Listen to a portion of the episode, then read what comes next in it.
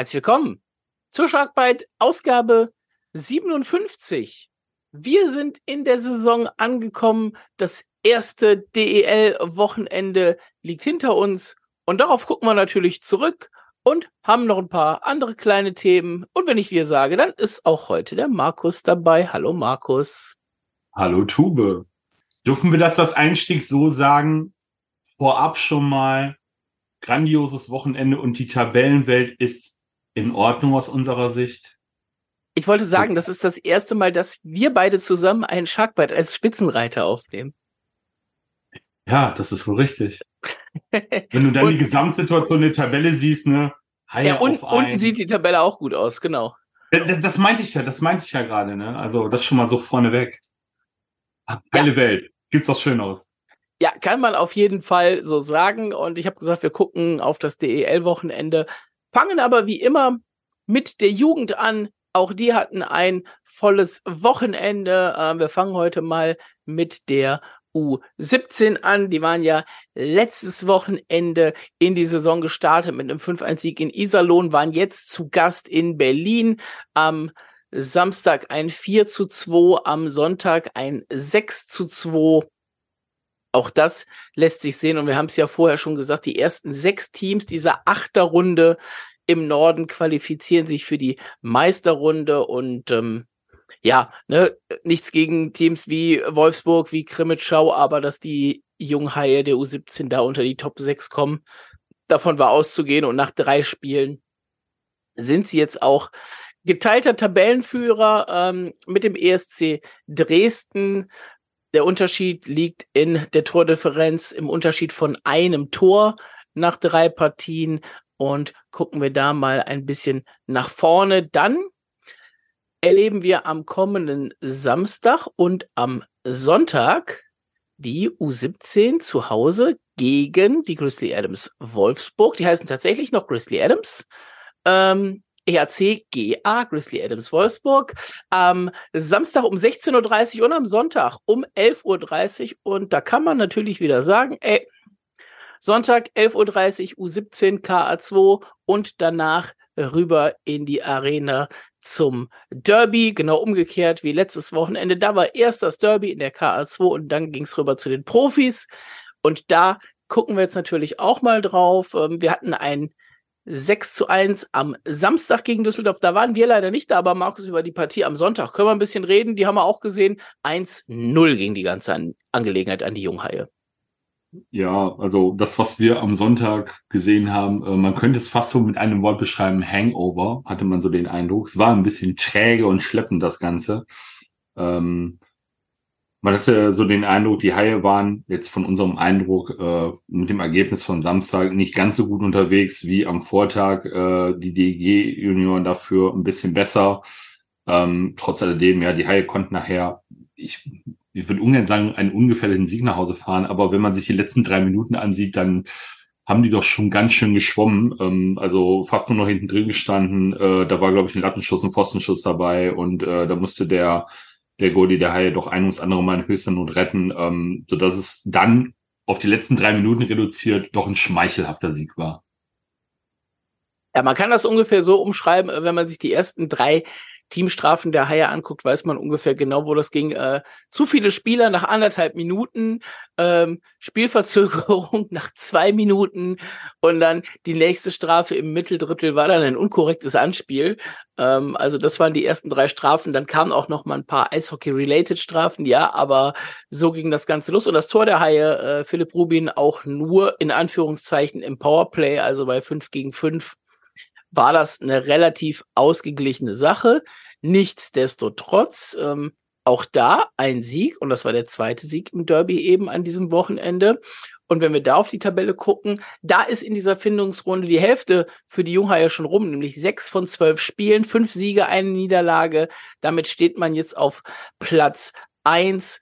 Ähm, die ersten vier von sieben kommen weiter in die Top-Division, die dann weiterspielt erstmal in einer Doppelrunde, wenn ich es richtig im Kopf habe, um die Playoff-Platzierung und dann eben in dieser kompletten Top-Division 1 bis 8 in die Playoffs geht.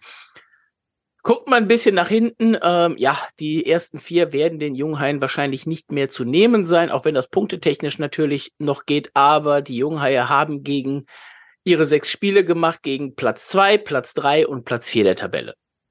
Ja, und fünf, sechs und sieben stehen jetzt noch vor der Brust. Gucken wir aufs nächste Wochenende.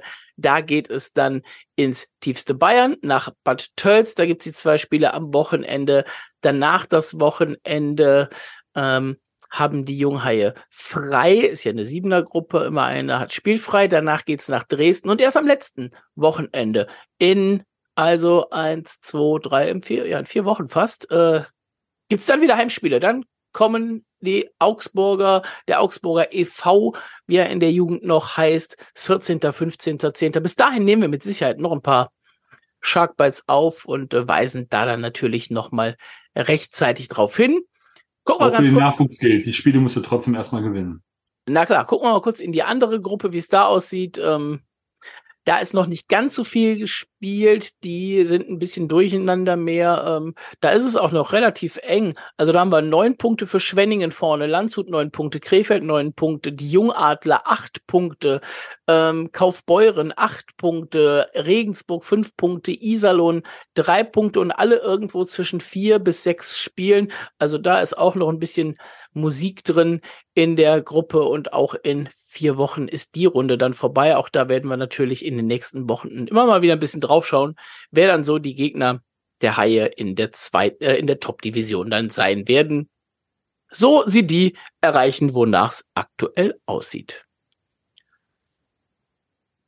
Markus, und dann wollen wir jetzt mal ein bisschen zum Wochenende kommen. Ähm, die Haie hatten zwei Spiele und beide haben sie gewonnen. Jetzt sind wir nicht mehr in der Vorbereitung. Jetzt können die Menschen ja über Magenta die ganzen, die ganzen Artikel, äh, die ganzen Spiele gucken, die ganzen Highlights kann man ja auch gucken, wenn man kein Magenta-Kunde ist, ne? nur die Live-Spiele nicht. Ähm, ich glaube, wir brauchen jetzt nicht nicht jedes Spiel mal so so nachzuerzählen, wie was wie wir sonst machen, aber wir reden einfach mal ein bisschen drüber. Und mich würde vor allen Dingen, äh, wenn wir bei der Partie gegen Nürnberg anfangen, deine Sicht interessieren, denn du hast es ja aufgrund deiner, deiner beruflichen Reise gar nicht live gesehen. Richtig, ich habe es mir dann äh, Samstag, nachdem ich dann wieder in den heimatlichen Gefilden war, äh, quasi zweimal en bloc hintereinander weg äh, im Real Life angeguckt, um auch wirklich nichts zu verpassen. Und ähm, ja, was, was der was Vorteil übrigens ist, weil äh, beim Tickern kriegst du ja nicht unbedingt alles immer mit, aber wenn du es zweimal gesehen hast, hast du hundertprozentig auch noch mehr gesehen als ich.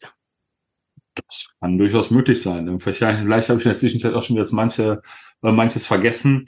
aber ähm, wenn, wenn man mal so grundlegend auf die Partie zurückblickt, ähm, ich glaube, man kann sagen, der Beginn in die Partie war erwartend etwas schleppend. Also das aus meiner Sicht Nürnberg den besseren Start in die Partie hatte. Ähm, das ist man von den Heine irgendwie auch gewohnt. Ne? Wir hatten es auch am Anfang der, der Vorbereitung. Erstes Spiel gegen Rouen ging halt auch äh, träge los, schwere Beine und so. Jetzt hattest du quasi ausverkaufte Lanxess Arena. Ähm, die Erwartungen wahrscheinlich auch von Spielerseite waren riesengroß. Und äh, ja, man musste sich erstmal so ein bisschen reinfinden in die Partie, glaube ich. Und ähm, man kann aber festhalten, je länger die Partie dauerte, äh, desto, ich drücke es wirklich so aus, bewusst so aus, dominanter wurden die Haie sicherer in ihren Kombinationen und konnten ähm, gnadenlos aus ihren Chancen äh, Kapital schlagen. Also sie hatten, glaube ich, am Ende eine Schusseffizienz, die knapp Richtung 20 Prozent ging. Und ähm, damit haben sie dann den Nürnbergern auch den Zahn gezogen. Äh, sie waren halt vor den war einfach viel konsequenter und haben mehr Druck gemacht zum Tor. Und ähm, wenn man sich die Tore halt anguckt, ähm, das und dann noch sieht, wer die Torschützen gewesen sind. Ne? Also mit Justin Schütz, mit Gregor McLeod und zweimal Alexander Grenier haben halt drei Neuzugänge getroffen. Und äh, man kann fast sagen, ein Tor schöner rausgespielt oder schöner vollendet als das andere. Und äh, man hat die ganze Qualität, die die Haie in der Offseason halt dazu gewonnen haben, allein in diesem Spiel schon gesehen. Aber du hast die Reihe jetzt ja angesprochen, äh, Schütz, McLeod, Grenier. Ähm, warst du überrascht, dass das direkt im ersten Spiel so gut klickt? Also im ersten Saisonspiel wohl gemerkt, weil die haben ja auch in der Vorbereitung schon mal so zusammengespielt. Ja, also ganz aufgrund der individuellen Qualitäten, die alle drei für sich mitbringen, ne? wenn du die in eine Reihe zusammenpackst, dann kannst du fast blind davon ausgehen, dass sie produzieren werden oder was aufs Eis bringen werden. Denn ähm, ganz ehrlich, wir hatten letzte Saison mit ähm, Kamera, Aubry, Turisson, äh, meiner Meinung nach und vieler anderer Meinung nach die beste Reihe der Liga und haben jetzt eigentlich auf dem Papier, und was man jetzt im ersten, am ersten Wochenende schon gesehen hat, äh, eigentlich noch eine zweite Reihe in der gleichen Qualität, vielleicht sogar noch ein bisschen besser, ähm, dazu gewonnen. Und ähm, ganz ehrlich, von der Reihe kannst du eigentlich nicht enttäuscht werden. Apropos Enttäuschung, vielleicht äh, da mal einsteigen. Ich suche gerade wie wild eine Statistik, die es Ende letzter Saison bei der DEL gab. Irgendwie ist sie beim Relaunch der Seite vergessen worden, wie ungefähr 50 Prozent aller Statistiken und anderer Sachen. Ähm, die Expected Goals zum Beispiel. Oder wenn wir auf andere Sachen schauen, ähm, ob Tore im Powerplay oder in Unterzahl oder bei 5 gegen 5 gefallen sind. Gibt es alles nicht. Gibt es alles nicht aktuell, ne? Äh, welche ja. Nummern die Schiedsrichter haben, ähm, gibt es auch nicht. Also, welche Schiedsrichter es gibt überhaupt, ist ja auch nirgendwo verzeichnet oder ist das inzwischen da? Nee, nee, richtig, genau, richtig. Äh, ja. die Liste fehlt natürlich, da stehen ja auch die Nummern normalerweise bei. Ähm, ja, alles nicht ganz so einfach in äh, zum Start des, des Relaunchs der DEL-Seite. Da muss man echt ein bisschen suchen und ich hätte gerne noch ein bisschen mehr dazu geliefert, sowas wie Expected Goals, weil da weiß ich gar nicht, ob die Haie insgesamt auf das Spiel so weit vorne gewesen wären, weil die Nürnberger sind gut in die Partie gestartet. Und ähm, Uwe Krupp hat es auch in der Pressekonferenz gesagt, könnt ihr am Ende hören, ähm, haben wir für euch hinten dran, genauso wie natürlich die O-Töne von den Partien. Ähm, ja, Mirko Pankowski hat am Anfang ein paar ordentliche Saves geliefert und die Haie ein bisschen drin gehalten, bis zu dem von dir erwähnten Doppelschlag, der dann das Ganze so ein bisschen gekippt hat in Richtung der Haie und dann spätestens mit dem Tor im Mitteldrittel war das Ganze dann eh gegessen. Ähm, einzige, was ein bisschen schade war, aber das äh, werden wir gleich beim zweiten Spiel noch mal anders drauf eingehen können. Ähm, die Special Teams Haie gegen Nürnberg, die waren nicht so ganz prickelnd äh, in Überzahl, nichts geklappt in Unterzahl. Ähm, ja, ein Gegentreffer kassiert bei vier Unterzahl spielen, also nur eine Quote von 75 Prozent.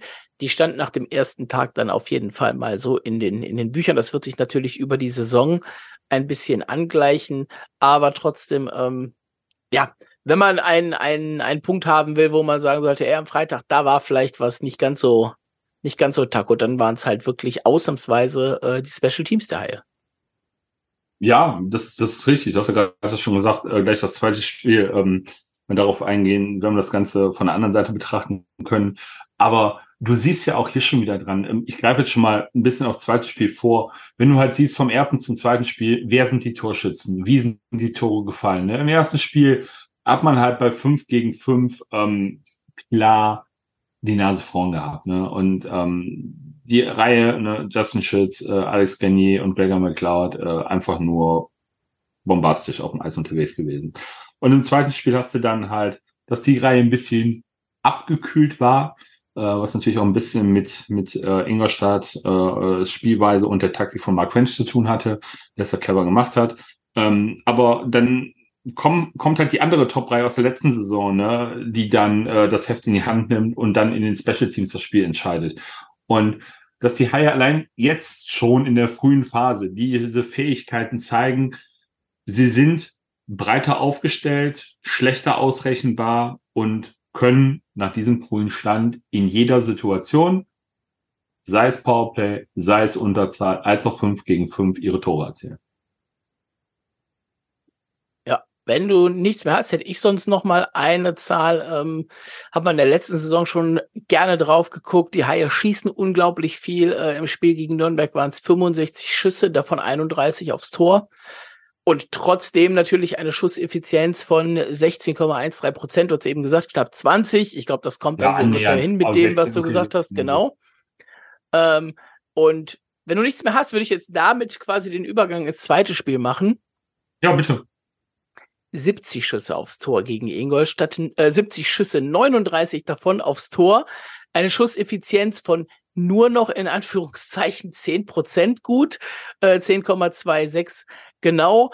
Ähm, ganz schwach am Bulli-Punkt ähm, gegen Ingolstadt. Ach, jetzt gucke ich nochmal gerade gegen, gegen Nürnberg. Ähm, Habe ich jetzt tatsächlich gerade. War, glaube ich, auch negativ. 35 zu 37. Ja, habe ich geguckt, war, war auch negativ, genau. Ähm, aber natürlich eine überragende Special Teams Quote. Ne? Ähm, 33,33 Prozent im Powerplay, äh, nichts in eigener Unterzahl gefangen, ähm, macht das Ganze natürlich schon wieder ein bisschen, bisschen besser und ja, du hast es schon gesagt, ne? Dann funktioniert eben die andere Reihe. Das ist die Powerplay-Formation um Louis-Marc Aubry, Andreas Thuresson, Nick Balen, äh, Maxi Kamera, wo in dieser Saison anstelle eines, eines Baptist ein Gregor McLeod mit auf dem Eis ist, der diesem Powerplay nochmal eine ganz andere Vielfalt gibt, oder?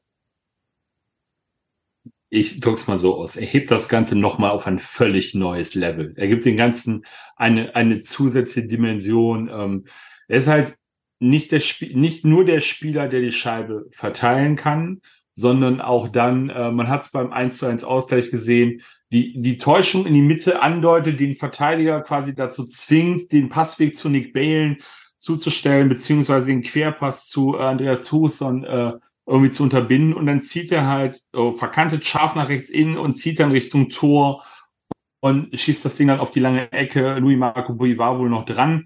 Ähm, aber diese geistige oder diese spielerische Reife, die er hat, ähm, wie er das Spiel lesen kann und blitzschnell Entscheidungen trifft, ähm, das ist einfach etwas, das hatten wir letzte Saison nicht und das jetzt noch zusätzlich dazu zu haben, ist einfach nur bombastisch und äh, da darf ich wirklich gespannt sein, was da den Rest der Saison noch kommt. Und man darf ja nicht vergessen, der Junge ist 25. Ja, und vor allen Dingen, äh, worauf ich tatsächlich hinaus wollte, und das hast du noch gar nicht gesagt, äh, als Linksschütze auf der Position ja, ist er natürlich auch eine weitere Option für, für einen kurzen Pass von Nick Balen für einen Direktschuss, was eben Andreas Thuresson auf der, auf der Halfwall auf links ist, ist McLeod eben auf rechts. Und dann kann eben auch mal, und da bist du eben bei seinem Tor schon mal schön drauf eingegangen, kann eben auch mal dieser direkte Pass durch den, durch den hohen Slot rüberkommen von McLeod auf Tourisson oder eben umgekehrt, während das letztes Jahr dann auch gut und gerne immer über Balen laufen musste. Ja, richtig. Also du hast, du hast im Grunde, vor allem in dieser Formation, hast du drei brandgefährliche Schützen oder Jungs, die mit der Scheibe so super umgehen können, ihren Nebenmann äh, perfekt in Szene setzen können. Ähm, ich gehe auch felsenfest davon aus, dass in dieser Formation der äh, Querpass durch den Slot auch häufiger mal gesucht wird und auch funktionieren wird, was letzte Saison leider nicht so gut funktioniert hat. Ähm, und vor allem, du merkst jetzt schon, die haben ja mehr oder weniger blindes Verständnis. Also wie da die Scheibe läuft im Powerplay. Klar, es funktioniert noch nicht alles, aber wenn du allein das letzte Dritte gegen Ingolstadt nimmst, also das war ja wie aus dem Lehrbuch teilweise ja, auch da ähm, am Ende ein bisschen was O-Ton-mäßiges dabei. Ähm, nach zwei Dritteln stand es ja 1 zu 0 für die Panther. Und ich habe äh, nach dem Spiel Andreas Zurusson gefragt, ob der einzige Unterschied nach den ersten 40 Minuten wirklich nur war, dass die Panther ihren Penalty-Shot genutzt haben und die Haie durch Frederik Storm eben nicht genutzt haben. Und äh, er hat gesagt, ja, so kann man das, kann man das gut und gerne zusammenfassen. Äh, wie gesagt, am Ende einfach mal live in den O-Ton, Quatsch, live in den O-Ton, einfach in den O-Ton reinhören, ähm, einfach nochmal genau hören, was er gesagt hat, ist jetzt von mir einfach mal so frei übersetzt. Und ja. Das ist doch ganz gut. Ja, und das war, also das war auch so, ne? Uwe Krupp hat es auf der PK gesagt, auch da reinhören. Ähm, das war ein, ein ausgeglichenes Spiel 40 Minuten lang. Ne? Und dann hat, hat ähm, Ingolstadt eben die Strafen im letzten Drittel genommen, ähm, die die Haie vorher vielleicht nicht so genutzt haben. Da waren die Strafen teilweise auch schon da, aber eben am Ende dann doch noch mal in einer, in einer anderen Qualität, ne? Ähm, und in einer anderen Häufigkeit. Also es gab ja zweimal fünf gegen drei und bei einem hat Andreas Suresson ja dann auch getroffen. Ja. Ähm, ich glaube, ich glaube, wenn wir noch mal ganz kurz so auf den Spielverlauf so ein bisschen ähm, eingehen können, äh, die ersten 40 Minuten beide Teams hatten so gefühlt, glaube ich, dieselbe Spielidee. Äh, man wollte die neutrale Zone möglichst schnell überbrücken, hat viel mit langen Pässen gearbeitet. Und äh, wenn man es mal nicht getan hat und spielerisch durch das Mitteldrittel gekommen ist oder durch die Mittelzone gekommen ist, weil da gab man jemand Freistand, was in den meisten Fällen eben nicht der Fall war, weil ähm, man sich wirklich gut äh, defensiv verhalten hat, äh, den Gegenspieler zugestellt hat. Aber wenn dann mal Freiräume da waren, ging es auch mal schnell durch die Mitte, wo halt, wodurch dann auch der ähm, oder die Strafe oder der Penalty Shot für die Haie äh, zustande kam und auf der anderen Seite dann halt auch der Penalty Shot für die Panther. Und ähm, die Situation war halt sehr, sehr selten. Und wenn man dann ins letzte Drittel geht, da hat sich das, das Spiel so ein bisschen gewandelt. Ähm, ich glaube, Ingolstadt hat äh, womit eigentlich auch zu rechnen war, ähm, die Offensive nahezu eingestellt, hat sich ähm, darauf vers oder verständigt, glaube ich, ähm, erstmal defensiv weiterhin gut zu stehen, den Slot dicht zu machen, die Haie möglichst wenig vor das Tor kommen zu lassen. Aber bei den Haien hat man so gemerkt, man hat noch mal in der Intensität was draufgelegt und hat sich gedacht, ey, komm, wir müssen mehr machen. Wir müssen auch gucken, dass wir die Scheibe mehr zum Tor bringen und vor das Tor bringen, weil da sind wir halt gefährlich. Und äh, das ist halt das, wo sie am Ende halt auch Kapital rausgeschlagen haben. Und die entscheidende Szene für mich in dem Spiel war halt wirklich einmal das Unterzahltor und danach die Aktion von Matthew Bodie gegen ähm, Tim Wohlgemuth. Ähm, Sekunden vorher hatte Tim Wohlgemuth, glaube ich, die Scheibe im Mitteldrittel erobert. Da gab's ja näherungsweise einen hohen Stock gegen Matthew Bodie. Der ist dann halt zu Boden gegangen hatte sich beim Schiedsrichter, glaube ich, auch beschwert. Es gab keine Strafe. Ich glaube, das ist so eine 50-50-Sache. Kann, kann man nicht geben.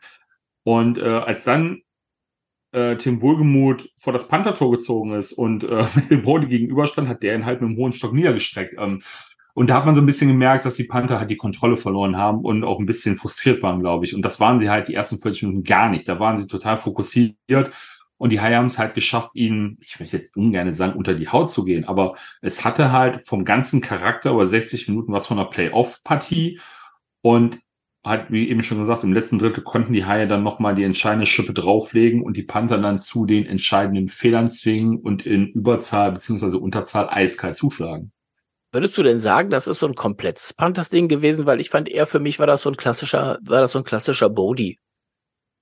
Äh, ne, so, so, ein, so ein hat der ja öfter schon mal drin, dass dem irgendwo so die Hutschnur platzt und äh, wenn ich's richtig im Kopf habe, aber nagelt mich nicht drauf fest, ähm, hat Wohlgemut nicht sogar noch ein Jahr mit, mit Bodie zusammengespielt in Ingolstadt und weiß das vielleicht sogar noch?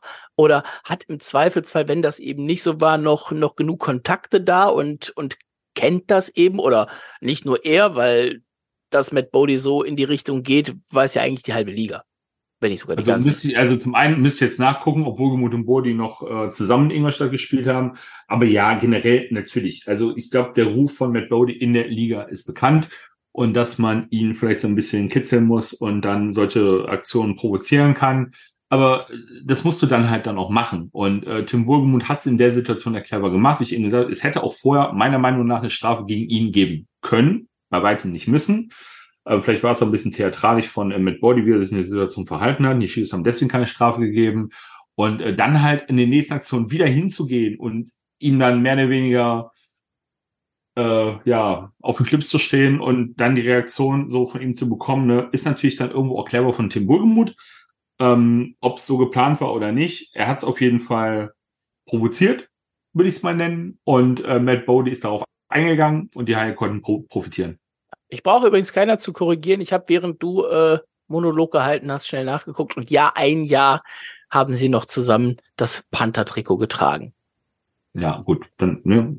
Also man kennt es ja auch so. Also er hat mit, mit den Adlern, glaube ich, äh, genug gegen Ingolstadt gespielt, um das zu wissen aber auch genug andere Leute in der Liga wissen es halt, wie so das Verhalten. Ich glaube, in der Ingolstädter Fanszene ähm, ist man auch nicht unbedingt glücklich darüber, wenn das vorkommt. Und jetzt, wo es ja wieder vorkommt, weil es hat den Panthern im Endeffekt, so würde ich das sagen, das Spiel gekostet. Gesamtfazit Fazit zum ersten Wochenende, mal abgesehen von sechs Punkte als einziges Team in der Liga?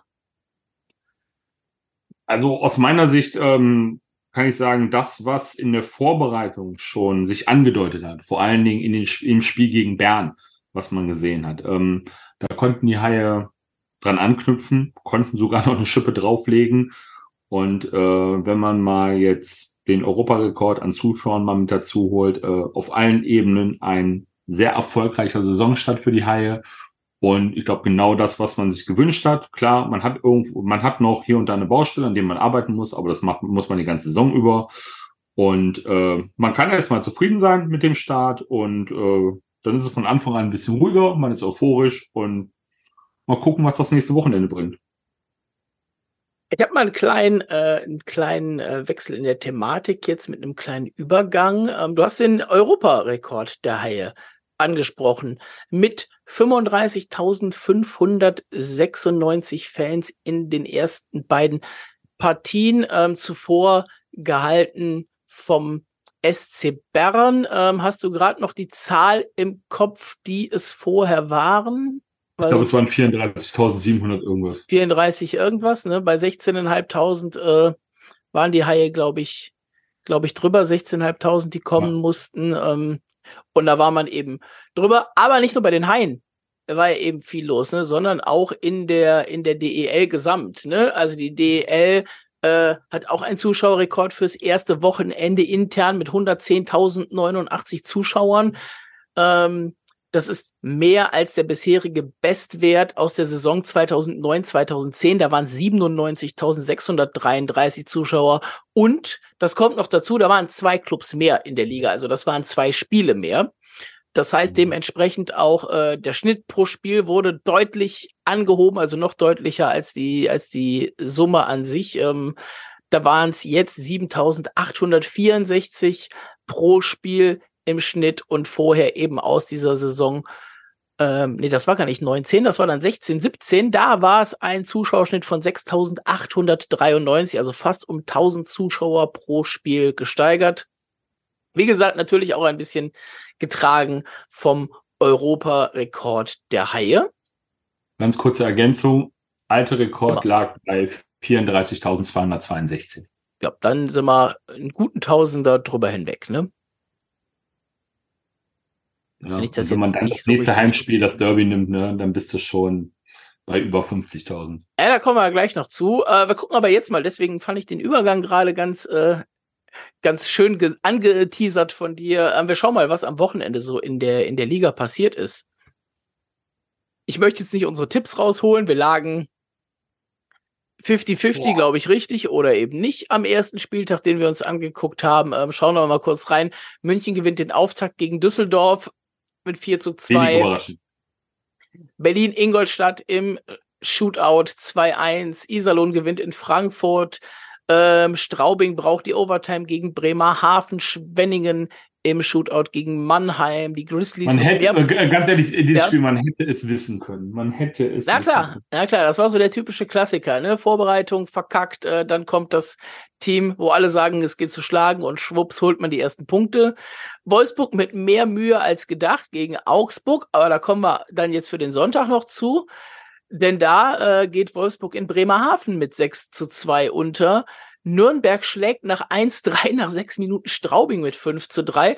Alles nur, weil ich meinen Tipp nochmal geändert hatte vor dem Spiel. Recht herzlichen Dank dafür. Immer gerne. Äh, Berlin gewinnt ganz, ganz knapp in Düsseldorf mit 3 zu 2. Ähm, gehen wir jetzt gleich nochmal extra darauf ein, auf dieses Spiel. Äh, Mannheim im Shootout, diesmal Sieger gegen München, wobei München verliert ja regelmäßig. Im Shootout wissen wir nicht, erst seit dass die Packmas-Jungs immer wieder gerne äh, nutzen das Thema in ihren Episoden. Frankfurt gewinnt in Augsburg auch sehr knapp und äh, Schwenningen in Iserlohn mit wahrem Spektakel 5-0 nach dem ersten Drittel 7 zu 2 am Ende dann, bevor wir jetzt, wie wir das in der Vorbereitung gemacht haben, auf so ein, zwei Sachen eingehen.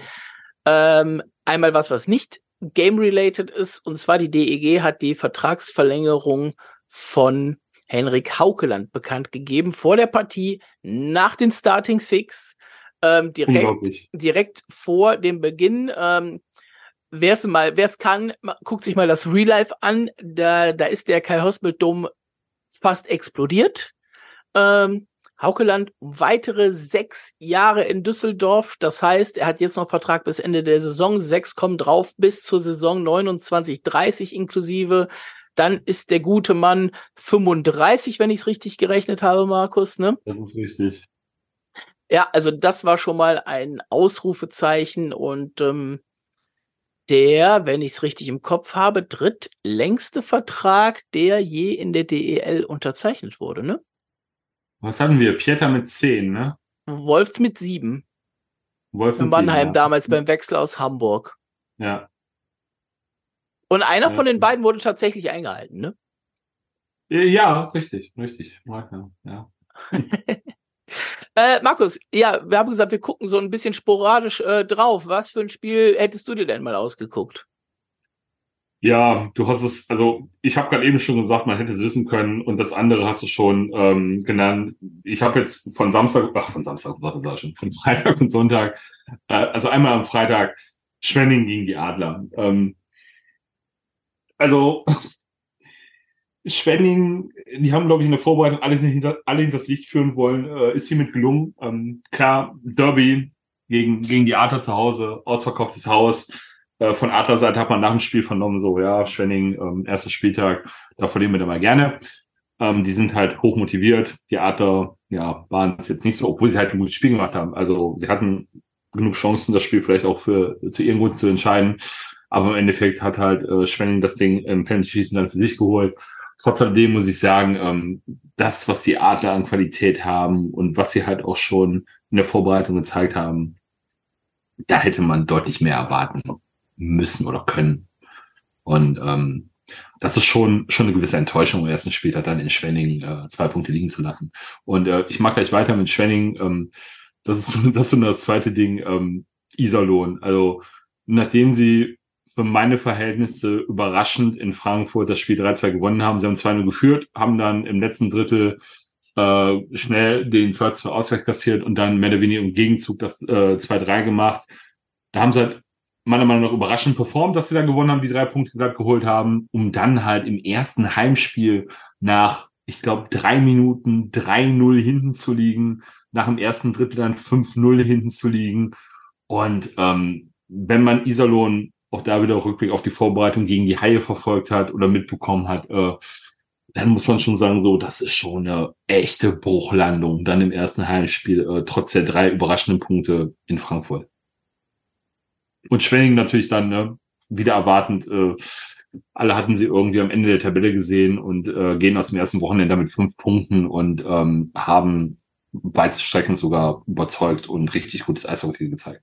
Ja, und neun unterschiedliche Torschützen. Ja, also da hat keiner, da hat keiner doppelt getroffen tatsächlich.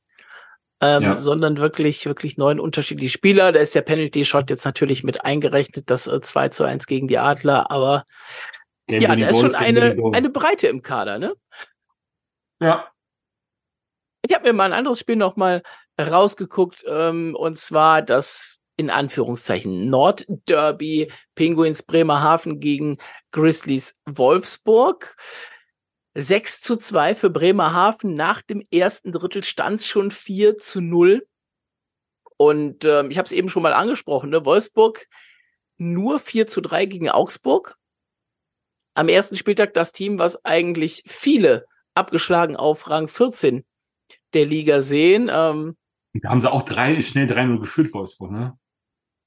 Ja, genau, richtig. Haben schnell 3-0 geführt und am Ende 4-1 und am Ende wurde es dann nochmal knapp, wobei das 4 zu 3 neun Sekunden vor dem Ende fiel. Ne? Also da war klar, dass das jetzt nicht mehr äh, nicht mehr ganz so eng wird, die letzten neun Sekunden, aber trotzdem, äh, das war, das war schon wahrscheinlich anders, als viele gedacht haben. Und auch aus Wolfsburg hat man ja nach der Vorbereitung die ähm, mit Schwenningen die schlechteste der Liga war, hatte man ja auch gesagt, ja gut, die Vorbereitung, ne, aber eigentlich wissen wir, dass wir das können. Ja, jetzt steht man eben auch äh, nach so einem 2 zu 6 gegen Bremerhaven einfach mal kurz äh, mit drei Punkten nur vom ersten Wochenende dann, nur in Anführungszeichen, weil man sich in Wolfsburg natürlich äh, mehr gewünscht hatte oder auch mehr gedacht hatte. Auch da so ein bisschen die Unterzahl ein Thema gegen Bremerhaven. Die haben eine Powerplay-Quote von fast 30 Prozent in der Partie gehabt und ja, da werden wir, da werden wir so mal ein bisschen Auge drauf haben, ne, auf, auf Wolfsburg, wie sich das so, wie sich das so die nächsten Wochen entwickelt, ähm, denn so das ganz einfache Programm haben die jetzt tatsächlich eher weniger. Ne? Also die haben jetzt Straubing zu Hause am nächsten Wochenende und dann äh, bei den Teams, die wir besprochen haben, sonntags eben nach Schwenningen. Ja. Noch Ingolstadt für den für den ähm, für den September. Also das ist schon ist schon noch ein bisschen was zu tun für Wolfsburg in diesem Monat, ne? Auf jeden Fall. Ähm, wo wir jetzt den Spieltag mal so durchgegangen ich, also Ganz kurz, ich würde dir gerne ja. natürlich sagen, was Anfang Oktober ist, aber auf der äh, DEL-Seite, da kann man zwar den Monat auswählen, aber egal welchen Monat man auswählt, man kommt immer nur zu dem Monat hin, der gerade läuft. Also es wird mir immer nur der September angezeigt. Oh Gott, so weit war ich auf der Seite noch gar nicht. Nachdem ich die oberflächlich betrachtet habe, hatte ich schon genug und habe sie zugemacht, weil da sind so viele Dinge, die mich so triggern, wo ich sage, Leute, das geht so gar nicht, aber äh, das ist das ist ein anderes Thema. Ähm, ich komme ich komm gerne mal auf das erste Wochenende zurück. Ähm, und zwar dich da mal kurz zu fragen, äh, Torhüterleistung am ersten Wochenende. Ähm, wenn man sich mal anguckt, äh, Jake Hilbrand galt ja jetzt nicht unbedingt als der Lieblingsneuzugang äh, von, von einzelnen Personen, auch in den Fankreisen ähm, in Berlin, hat jetzt am Wochenende gute Leistung gezeigt. Und wiederum andere etablierte Torhüter, wie jetzt unter anderem Dustin Strahlmeier in Wolfsburg, aber auch Hunter Miska in äh, Straubing, haben jetzt nicht unbedingt äh, die beste Leistung gezeigt. Wie ist deine Einschätzung dazu? Ja, muss ja dazu sagen, wir haben äh, uns dazu auch zwischendurch natürlich äh, schon mal ausgetauscht. Wir haben uns das ein bisschen in den Highlights teilweise natürlich nur angeguckt, ne? Aber ähm, Miska und und Strahlmeier stachen da schon so ein bisschen, so ein bisschen nach unten raus. Äh, genauso auf der anderen Seite muss man wahrscheinlich erwäh erwähnen, äh, Jack Hildebrand, ne, wo vorher einige Zweifel hatten, wie der sich in Berlin so macht. Ähm, knapp 95 Prozent aus den ersten zwei Spielen. Ähm, ähnliches, äh, bisschen mehr noch von der Fangquote. Ein Pankowski, ein Eriksson, ein Brückmann, der nur ein Spiel gemacht hat. Äh, aber äh, nur ein Gegentor gekriegt hat, eine super hohe Fangquote, den besten äh, Gegentorschnitt mit 0,92, weil das Spiel natürlich auch noch 65 Minuten lang ging. Ja. Ne, und ja, in Nürnberg äh, wurde nach dem ersten Spiel gewechselt auf Hungerecker. Der hat das zweite Spiel gewonnen. Da muss man natürlich auch mal ein bisschen schauen, wie sich das da entwickelt ähm, bei Iserlohn Andi Jenike. Ähm, für mich unerwarteterweise die ersten zwei Spiele gespielt. Ob das jetzt nach Spiel zwei dann noch so weitergehen wird, weiß ich nicht. Nach dem guten Sieg gegen Frankfurt steht er jetzt nach der Niederlage gegen Schwenningen bei 84,48 Prozent nur. Ähm, und damit immer noch über, über Hunter Miska und Niklas Treutle. Ja, richtig. Also es gibt es gibt so ein paar interessante Spots, was Goalies angeht. Ne? Halt auch in Frankfurt, äh, Canetta, äh, da waren halt auch ein paar Aktionen dabei, wo ich mich gefragt habe, so, hm, vielleicht spielt nächstes äh, Spiel dann ja äh, mal, wer ist es, Küpper. Aber 93,0 Prozent, ne? Also. Ja, die Fangquote ist jetzt äh, nicht die schlechteste, aber trotzdem fand ich das das eine oder andere Gegentor, da sah er meiner Meinung nach nicht ganz so glücklich aus, muss ich ganz ehrlich sagen. Ähm, wird das spannend zu sehen, wie, wie da die Rotation weitergeht. Ähm, genauso wie halt mit Hunter Miska, äh, wann halt äh, Bugel da seinen Einsatz bekommt und wie er sich dann macht. Ähm, also da sind schon ein paar interessante Konstellationen, muss man mal gucken, wie sich das Ganze halt darstellt. Weil äh, auch zum Beispiel Fischtomp im Hafen, ne? Ähm, erstes Spiel, äh, Franz Rep bekommen, in Straubing halt nach Verlängerung verloren und dann das Heimspiel gegen Wolfsburg hatte dann Gudewskis bekommen und ja. ähm, hat es halt damit 6-2 nach Hause gebracht. Also das sind auch so Sachen, hm, da bin ich mal gespannt. Die Haie haben es jetzt natürlich äh, am ersten Wochenende mit Mirko Pankowski in beiden Spielen durchgezogen. Aber auch da ist dann halt die Frage, äh, ein Tobias Anschischka wird er nicht mit dem Anspruch kommen, so auf der Bank zu sitzen, äh, wann er seinen ersten Einsatz bekommt. Ja, nutze ich die Vorlage. Frage ich dich, wann bekommt er seinen ersten Einsatz? Gucken wir doch mal aufs nächste Haie-Wochenende. Ja, vielleicht am Sonntag. Meinst du am Freitag noch nicht? Geht Uwe da noch mit dem, mit dem jetzt heißen Pankowski? Ganz ehrlich, ähm, Mirko Pankowski hat äh, die ersten zwei Spiele souverän gehalten, hat jedes Spiel nur ein Tor kassiert und ähm, hat einen souveränen Eindruck für mich gemacht. Es gibt von dieser Seite her keinen Grund zu wechseln. Aber das hatten wir in der Vorbereitung auch schon mal gesehen und gesagt, ähm, so unter uns, ähm, ist es so dieses, ja, man macht zwei gute Spiele und das dritte könnte dann vielleicht schon zu viel sein. Letzte Saison hatten wir auch öfters mal darüber gesprochen, über diese Sache. Wie viele Spiele gibt man, gibt man ihm, um dann mal den anderen Goalie zu bringen? Und du willst ja auch einen Tobias Anschischka in Spielrhythmus halten, ne? Und am Anfang der Saison kann man noch mal eher sagen, komm, nächstes Spiel kriegt dann der andere und äh, im Laufe der Saison kristallisiert sich dann halt die klarere Nummer eins raus und der bekommt dann halt den ähm, Mehranteil der Spiele. Von daher, ich glaube aber nicht, dass wir in München wechseln, sondern wenn dann am Sonntag. Da würde ich sogar mitgehen, natürlich, auch wenn ich gerade die Frage natürlich stellen musste. Äh, was der Vorteil ist für, für Tobi Anschitschka dann für den Sonntag, er hat in der Vorbereitung auch gegen Düsseldorf gespielt. Und das, cool. und das nicht schlecht, ne? Und danach muss man dann einfach gucken, wie es weitergeht. Aber vorher werden wir dann bestimmt noch mal drüber reden und wissen dann schon mehr, als wir das, als wir das heute tun. Ähm, aber ja, das ist ein sehr interessantes Wochenende äh, für die Haie äh, vor der Nase. Äh, hört gerne später bei Andreas Thuresson rein, habe ich ihn auch gefragt. Also es ist einmal ein High-Quality-Gegner mit dem Meister und dann einmal natürlich emotional das wichtigste Spiel, wahrscheinlich auch für die Haie-Fans, das erste Derby. Ja, also wir haben es, glaube ich, vor der Saison schon gesagt, ähm, das Auftaktprogramm ist gewiss kein leichtes und äh, ist für die Haie aber auch ganz gut, um von Anfang an direkt zu wissen, wo stehen wir, was können wir und wo müssen wir uns noch verbessern.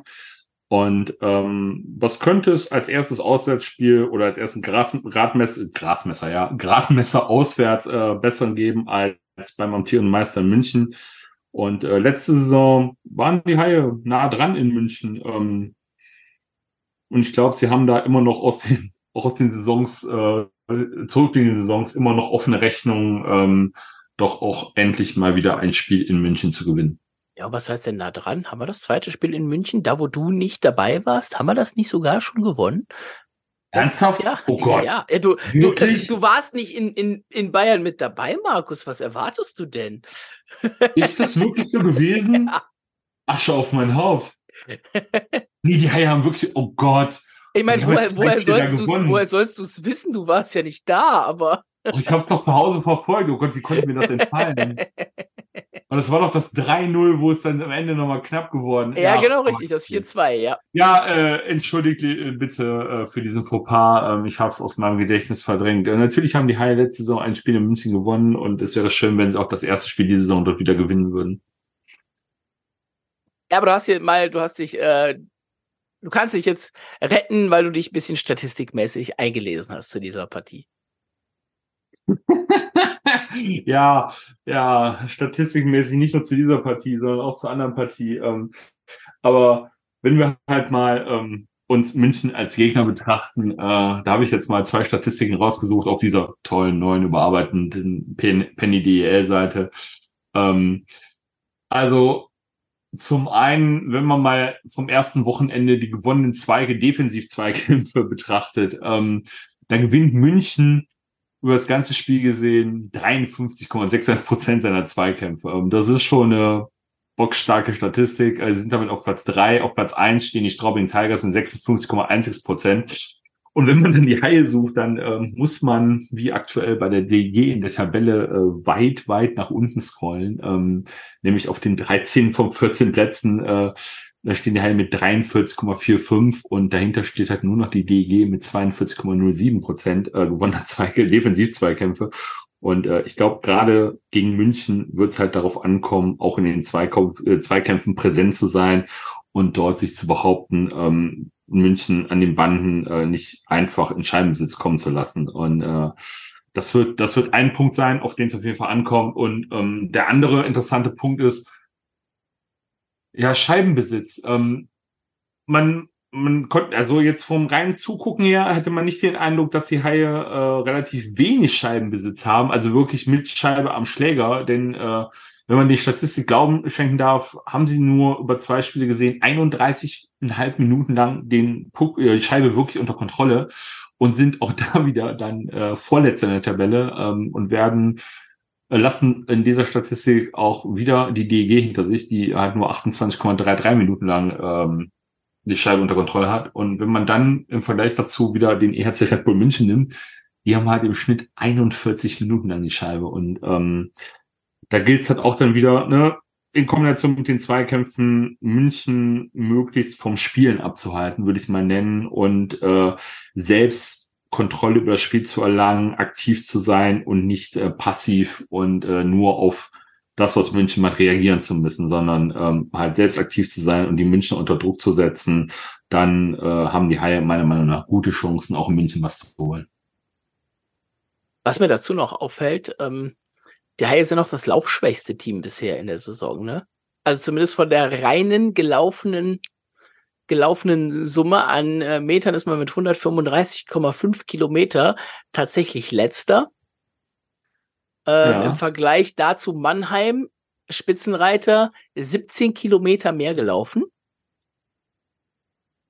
Ja, man kann auch sagen, man hat clever agiert in den Spielen bisher, ähm, ja. aber und und auch äh, in der in der in der Puckkontrolle äh, in in die Vorwärtsrichtung, auch da die Haie ähm, vorletzte, da ist dann wieder tatsächlich nur Düsseldorf dahinter, die da in fast allen Statistiken ähm, ja relativ weit hinten dran sind. Ne? Ja, das sind halt so Dinge. Ähm, klar, es, es sind erstmal nur Zahlenbeispiele, aber daraus lassen sich auch wichtige Dinge ableiten. Ne? Ähm, ich habe es ganz am Anfang gesagt, also die Schusseffizienz im ersten Spiel Haie war natürlich äh, markant hoch. Und ähm, wenn man halt aus wenig viel macht, klar, das ist natürlich dann äh, positiv, aber es wird auch Spiele geben, da muss man halt auch wirklich mehr in, äh, investieren, um halt auch zum Erfolg zu kommen. Ähm, das hat jetzt am ersten Wochenende wunderbar funktioniert, aber trotz alledem, Raison muss da aus meiner Sicht noch her und äh, München ist doch schon ein echter Gradmesser und da werden auch noch andere kommen, wie halt Straubing oder Mannheim, die entsprechend da Druck auf die Scheibe bringen werden oder auch einen Druck auf die Abwehr machen und da müssen die Haie halt auch bereit sein. Eine Statistik, die man noch dazu nehmen kann und äh, ihr merkt schon, äh, München statistisch gesehen, vielleicht von den Scorern her, nicht so hoch wie die Haie, weil die da doch mit ihren zwei Siegen viel gemacht haben. Aber was so die Teamzahlen und so angeht, da ist München ganz gut mit dabei. Ähm, und vor allen Dingen, und das wirklich mit weitem Abstand nach zwei Spielen, noch nicht ganz so aussagekräftig natürlich nach den ersten zwei Spielen, aber bei dem Unterschied muss man schon mal schlucken ähm, in der Bulli-Statistik. Ne? Ist München auf eins mit knapp 68, äh, knapp 67,5 Prozent gewonnenen Bullies. Äh, das ist, das ist sieben Prozent mehr als der zweite und die Haie auch da nur auf 12 mit 43,6. Und äh, wir wissen das, ne? wenn man die Anspiele verliert, dann läuft man eben mehr hinterher. Und das mit der geringen Laufleistung der Haie. Äh, ja, da muss man dann gegen München vielleicht auch wieder das machen, was man eben jetzt auch schon mal gemacht hat. Aber München kennt das ja. Ne? So Justin Schütz einfach mal auf die Reise schicken. Weiß ich nicht, ob die Münchner Verteidiger das nicht kennen, das System. Also ich glaube mal, das ist ein ziemlich durchschaubares Mittel. Da werden sie definitiv bereit sein. Obwohl auf der anderen Seite muss man sagen, Justin Schütz kennt natürlich auch die Schwächen der äh, Münchner Defensive in- und auswendig. Ähm, der wird auch den einen oder anderen Ansatz bestimmt liefern können, wie man die Abwehr auseinanderhebeln kann. Aber trotz alledem, ähm, München ist schon, was die Statistiken angeht, wie du es gesagt hast, ein echtes Kaliber. Ähm, bei denen mag am Wochenende jetzt noch nicht alles rund gelaufen sein. Ähm, ist auch klar, so am ersten Wochenende, dass da noch nicht alle, jedes Rädchen, Zahnrädchen in sich greift. Aber trotz alledem, München ist weiterhin eine dominante Größe in der Liga und äh, immer gefährlich. Und du darfst nicht nachlassen und musst von Anfang an bereit sein. Ansonsten kannst du da auch ganz schnell unter die Räder kommen. Mit was für einem Ergebnis gehen wir denn dann ins Derby, Markus? Ja, ich habe es eben im Vorgespräch schon angeteasert, äh, so von meinem, so von meinem Feeling her. Und ähm, ich wiederhole es gerne nochmal jetzt auch für die Zuhörer äh, und Zuhörerinnen. Ähm, die Haie werden am Freitag die Tabellenführung souverän verteidigen dann als Tabellenführer in ein womöglich ausverkauftes Derby zu gehen. Gucken wir mal ganz kurz äh, völlig unvorbereitet natürlich auf den Saalplan der Lanxess Arena und äh, vereinzelte Tickets im Unterrang, gerade aktuell sogar noch im Norden wieder irgendwo ein Stehplatz frei. Da sieht man aber natürlich nicht die Zahl der Stehplätze, die frei sind. Äh, irgendwo ein paar Logenkarten im, im Backstage-Restaurant ist das, glaube ich, da oben noch frei und ansonsten wirklich außer Einzelplätze nur noch 700er. Und wir nehmen gerade am Dienstag auf. Das heißt Mittwoch, Donnerstag, Freitag, Samstag, Sonntag. Das sind noch fünf Tage für. Ich würde sagen, vielleicht lass es mal 500 Tickets noch sein. No, weniger. Das sind keine 250. Ah, weiß ich nicht. Die Reihen da oben im 700, die haben, glaube ich, schon ihre, ihre 30 Plätze und da bist du mal schnell bei, 100, bei, okay. bei Gut, knapp 100 Block, ne? Ich sage mir überzeugen, 300 Plätze. Ja, also so in dem Bereich, ne, also ist es kurz vor ausverkauft, äh, um dahin zu gehen, äh, wo wir herkommen wollten und ja, erstes Derby, äh, da ist viel Musik drin, ne, das ist nicht wie in der, nicht wie in der Vorbereitung.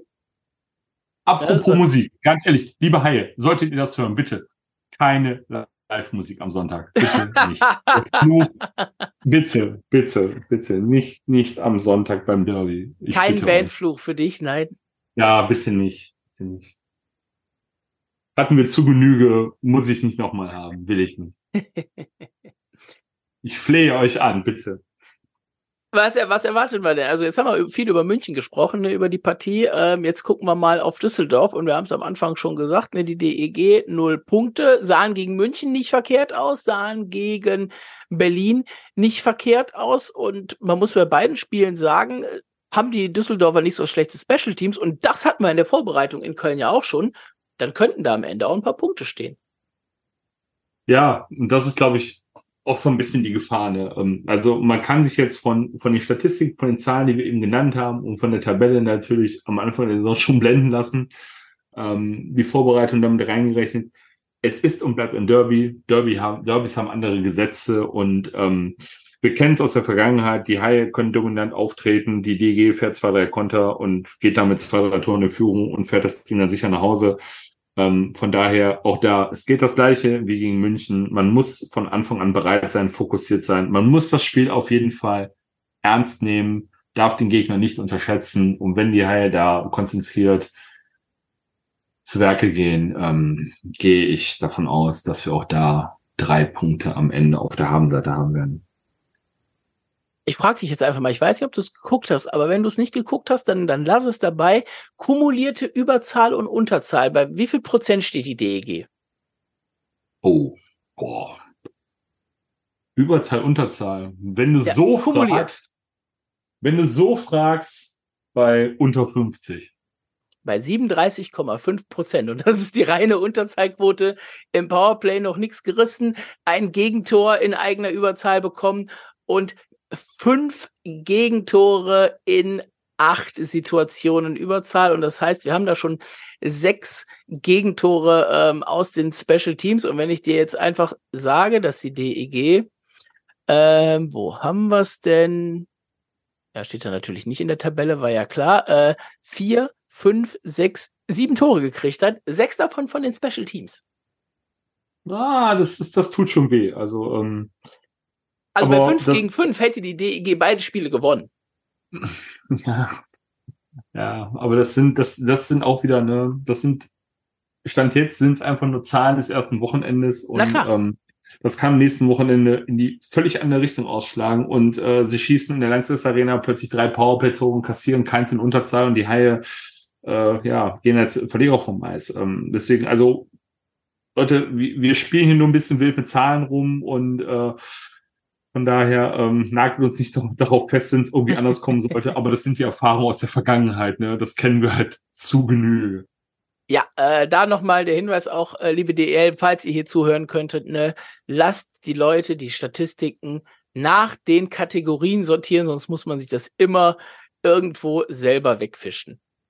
Ja, das, das ist auch noch so ein Punkt. Ne? Also du, du kannst ja ganz schnell auf Zahlen reinfallen. Ein, reinfallen. Ich glaube, die erste Spalte ist noch sortiert und danach wird es halt dann vogelwild. Dann, äh, Erstes ist immer, so, ist immer so ein bisschen die wichtigste Spalte in Anführungszeichen sortiert. Das heißt, bei Special Teams ist es die Überzahlstatistik. Man kann aber die Unterzahlstatistik nicht filtern. Ja gut, es kommt halt immer darauf an, was, was sucht man, ja. Und, ähm, ja.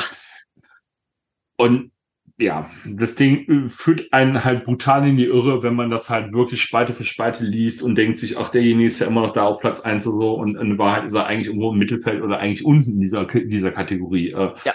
Von daher, ähm, ich weiß nicht, was die Kolleginnen da bei der DL sich haben einfallen lassen oder sich davon versprochen haben. Ähm, so ist das auf jeden Fall nutzlos. Markus, wir kommen zum Abschluss des Ausblicks auf das nächste Wochenende zu einer Sache, die du liebst. Das weiß ich noch aus der letzten Saison. Oh Gott, was war das denn? Wie viele Punkte machen wir denn am Wochenende? Ich doch gerade schon gesagt, sechs. Bleibst du bei? Natürlich. Volle Attacke. Ich gehe auf vier. Wie, wie gesagt, gegönnt, da seid ihr gegönnt, also holen wir fünf.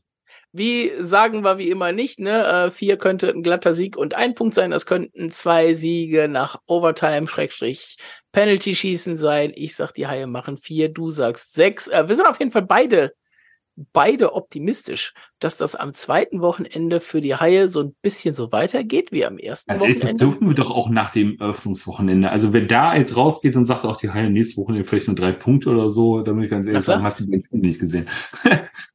Ja klar, ne? Also optimistisch darf man ja immer. Das darf man sogar, wenn man nach dem Eröffnungswochenende letzter ist oder irgendwo ganz hinten wie Ingolstadt mit nur einem Punkt.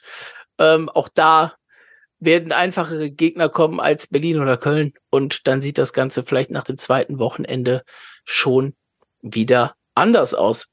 Man sollte aber trotzdem, wenn man auf die letzte Saison zurückblickt, Berlin als mahnendes Beispiel nehmen. Ne? Denn manchmal ist es dann doch nicht so einfach. Ja. Hast du noch was, Markus? Habe ich noch was. Ich glaube, wir haben es heute, heute ganz gut ausgefüllt, die Zeit, haben viele Sachen besprochen, äh, haben schon Ausblick gemacht auf nächste Woche. Von daher, von meiner Seite, war's das. Ja, dann sage ich nur noch eine Sache, ähm, bevor wir ein bisschen Werbung in eigener Sache machen. Ähm, fast ausverkauftes Haus gegen die DEG. Wir haben es am Anfang nochmal gesagt, wir sagen es am Ende nochmal. Das heißt, in den ersten drei Spielen über 50.000 Mann in der Arena. Ähm, lasst das nicht abreißen. Äh, danach kommen auch super Spiele. Ähm, auf die Haie zu. Das heißt, da kommt dann als nächstes, äh, wenn mich nicht alles täuscht, in, Iserlohn, in Iserlohn, dann kommt Mannheim, dann kommt ähm, Denk dran, am Samstag, ne? Genau, Samstag, äh, aber das sagen wir dann natürlich äh, nächste Woche. Aber klar, dann kommt Mannheim, dann kommt Augsburg, dann kommt Berlin und dann kommt erstmal zwei Wochen lang nichts, ne? Und dann kann man wieder ein bisschen, bisschen sich ausruhen, bevor es dann weitergeht. Ähm, aber das sind natürlich noch Top-Gegner mit Mannheim und mit Berlin, ähm, wo es momentan noch nicht ganz so voll aussieht in der Halle. Das kann man natürlich ändern. Ne, ähm, Gerade gegen Mannheim, da ist der Oberrang 1 noch nicht, äh, der Oberrang 2 noch nicht mit im Verkauf. Ähm, gegen Berlin auch noch nicht. Also von daher auch in die Richtung schon mal gehen. Äh, wer weiß, wie lange die Haie noch so gut sind, wie sie gerade sind. Oh, Tugan, wenn, unsere nicht, Prognosen, wenn unsere Prognosen zutreffen, äh, haben wir ein bisschen länger was davon und von daher äh, kann man natürlich auch jetzt schon gegen Mannheim und gegen Berlin sich Tickets sichern. Was man auch und, machen äh, sollte. Ganz ehrlich, äh, ganz kurz noch zu dem Mannheim-Spiel. Ähm, ich weiß, ich weiß noch, letzte Saison war äh, da ist ein Heimspiel gegen Mannheim eher zu einem Auswärtsspiel geworden, weil da so viele Mannheimer da waren im Oberrang und im Unterrang. Also bitte ähm, kommt alle in die Arena an dem Samstag, denn so ein Heimspiel für die Adler in der Arena möchte ich nicht nochmal erleben. Das war nicht schön. Ja. Apropos Heimspiel, äh, Heimspiel haben wir ja immer bei uns auf den Social Media Kanälen. Äh, wenn ihr uns gerne folgt, liked, kommentiert, ähm, wie das auch immer ist. Ihr findet uns unter sharkbite-pod auf Facebook, auf Insta, auf Twitter, Schrägstrich X. Ähm, ja, mal gucken, wie das dann demnächst da weitergeht. Äh, bei den ganzen Neuerungen, die da noch so folgen sollen. Äh, schauen wir mal, ob wir uns da ein anderes Zuhause noch zusätzlich suchen oder das Ganze schon mal langsam, langsam übersiedeln. Ähm, werden wir in den nächsten Wochen erleben. Ihr könnt uns auch gerne natürlich Mails schreiben, sharkbitepod in einem durch, dann at gmail.com und da, mein lieber Markus, haben wir tatsächlich eine Mail gekriegt nach unserer Vorschau-Sendung. Jetzt muss mhm. ich die gerade mal kurz finden und zwar vom Manuel und die wollen wir natürlich ähm, nicht außen vor lassen, ähm, auch wenn es jetzt nach dem ersten Wochenende natürlich schwierig ist, nochmal so eine, so eine Tabellenvorschau, wie wir sie gemacht haben, zu sagen. Ähm, aber Manuel hat drei Tabellen geschickt. Die Abschlusstabelle, die Offensivtabelle für die meisten geschossenen Tore und die Defensivtabelle für die wenigsten Gegentore. Wir gehen jetzt einmal die Haupttabelle durch und ansonsten sage ich einfach nur noch mal kurz was, wenn da irgendwas ganz auffällig ist. Ähm, wir starten von hinten nach vorne auf 14 die Augsburger Panther, auf 13 die DEG, auf 12 die hm. Schwenninger Wild Wings. Ähm, wie gesagt, ne, vor dem Wochenende hätte er jetzt vielleicht anders getippt. Auf 11 Iserlohn, 10 Nürnberg, 9 Wolfsburg. Relativ schwach getippt, die Grizzlies. Mhm. Auf 8 Frankfurt, 7 Fischtown, 6 Straubing, 5 Ingolstadt, 4 Berlin, 3 München, 2 die Haie und auf 1 Mannheim. Ähm, lieber Manuel, äh, du vergibst mir, wenn ich jetzt die ganzen äh, ähm, Zusätze, die du dazu geschrieben hast, warum du sie so getippt hast, jetzt hier mal außen vor lasse. Ähm, schauen aber dafür natürlich noch mal auf die auf die Offensiv- und Defensivtabelle. Offensiv die Haie vorne für die meisten geschossenen Tore. Ähm, Schwenning auf 14, ähm, das sieht aktuell auch schon ein bisschen anders aus. Ähm, und auf der mhm. anderen Seite Defensivtabelle die Haie auf vier, also viertwenigste Gegentore. Und da auch die Grizzlies auf neun, äh, also neunt ähm, beste Verteidigung nur im, im Angriff auch auf neun. Da bin ich mal gespannt, wie das sich bei Wolfsburg jetzt die nächsten Wochen so ergeben wird. Also wie gesagt, wenn ihr da auch mal was habt, äh, was ihr uns schicken wollt, ein Thema, was wir besprechen sollen, haben wir auch ein bisschen was gekriegt. Da ließ ich jetzt aufgrund der Kürze der Zeit aber dann nicht mehr realisieren und es waren äh, auch Themen, die wir bekommen haben, die brauchen ein bisschen mehr Vorbereitung. Da gucken wir mal, wann wir uns in der Saison da vielleicht dann doch mal rantrauen. In diesem Sinne, hört fleißig Sharkbite, kauft fleißig Tickets für die Haie, denn wie gesagt, ne, da ist noch einiges an gutem Eishockey in den nächsten paar Partien zu erwarten, bevor es dann, wie gesagt, diesen ersten Auswärtsbreak mit vier Spielen in Folge auswärts gibt. Äh, Mannheim, Berlin zu nennen, aber natürlich auch Augsburg, äh, die dann noch mit dabei sind. In diesem Sinne, jetzt gleich kommen die O-Töne. Ähm, und beenden möchte ich mit dem Satz, den Uwe Krupp in der Pressekonferenz gesagt hat, und den kriegt er von uns auch nochmal als Zitatkachel in den sozialen Medien ähm, auf meine Frage, wie er die Mannschaft sieht, weil er in Corona immer gesagt hatte, er würde gerne mehr ändern. Es ging aber nicht und jetzt hat er zwei Jahre in Folge Sachen ändern können, so wie er das wollte. Und er hat ganz klar gesagt, das ist mein Team. Und äh, das ist eine Aussage, die kann man so stehen lassen. Und an der wird er sich in der Saison auch messen müssen und aufs erste Wochenende bezogen als letzte Worte.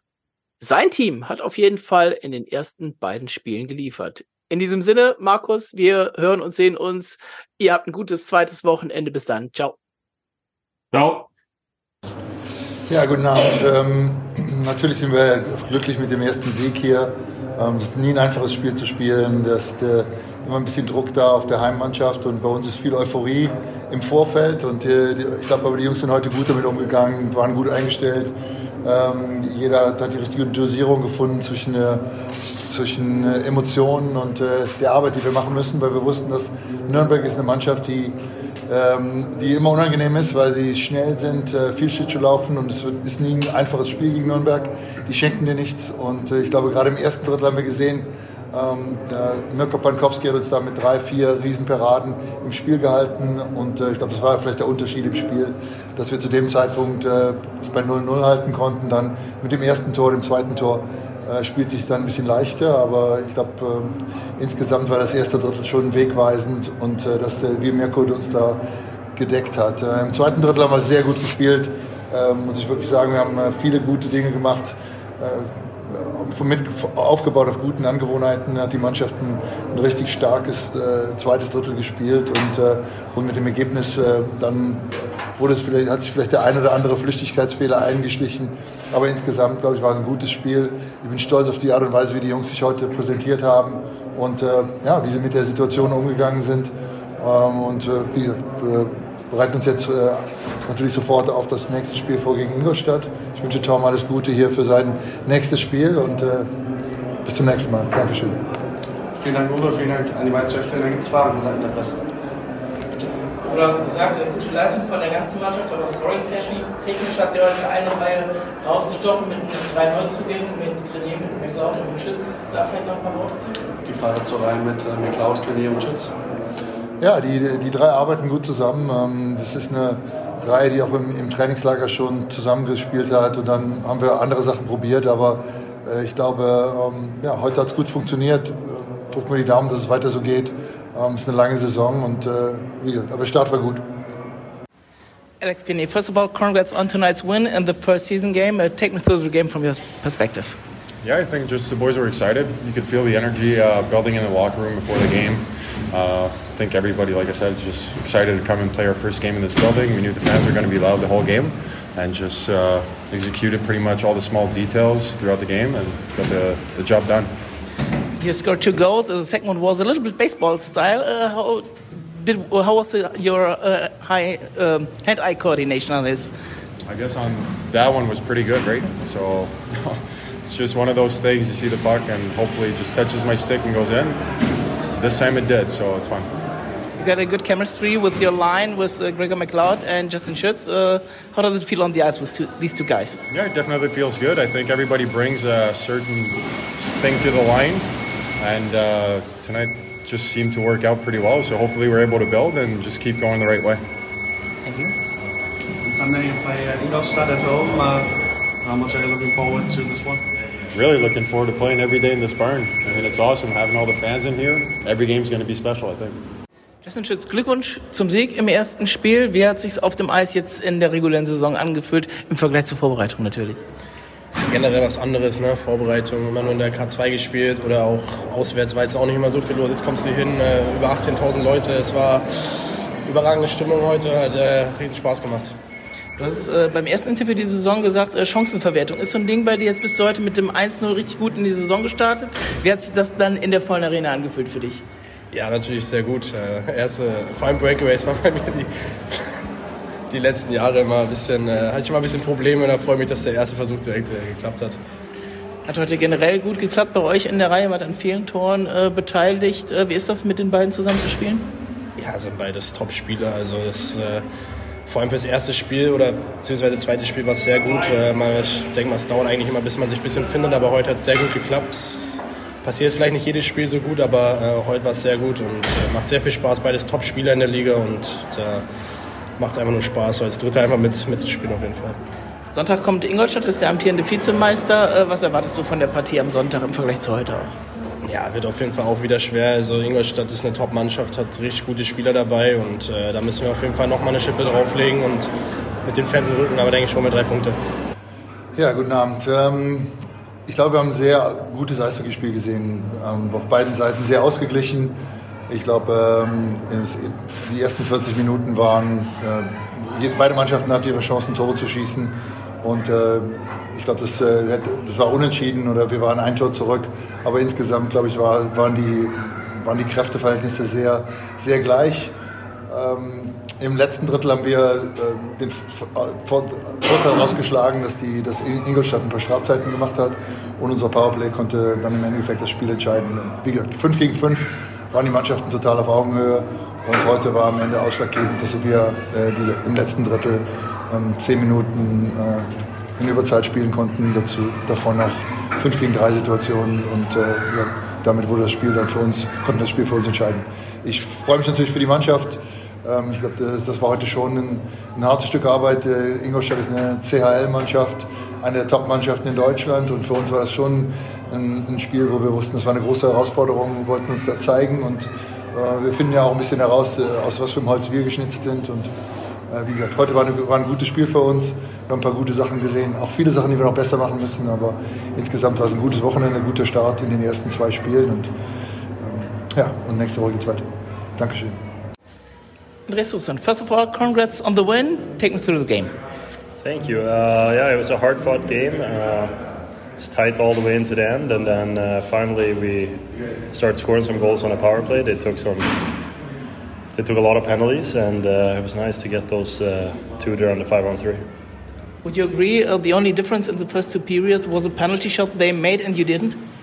Yes, it was tight all the way into the end, and uh, they're a good team. Um, Ponte was good in net today, and I think we played a pretty good game. And then, uh, yeah, nice to get those extra ones there on the power play.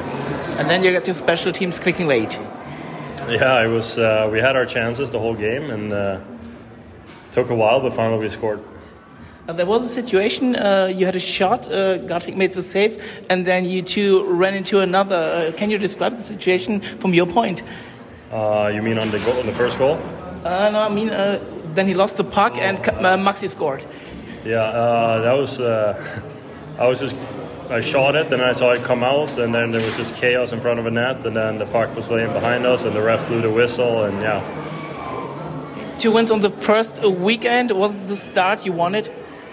Yeah, we always want to win games, and uh, nice to have uh, a lot of fans here. Nice to uh, show them that we can play some good hockey. So hopefully they'll keep coming back.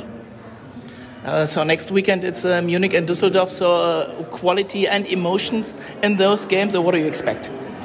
Munich is a good team, and uh, that's going to be probably the same type of game as today. It's going to be a hard game, and uh, derby time is always tough games there. So lots of emotions, and uh, we just have to keep in check and uh, yeah, control our emotions, and hopefully a lot of fans again, and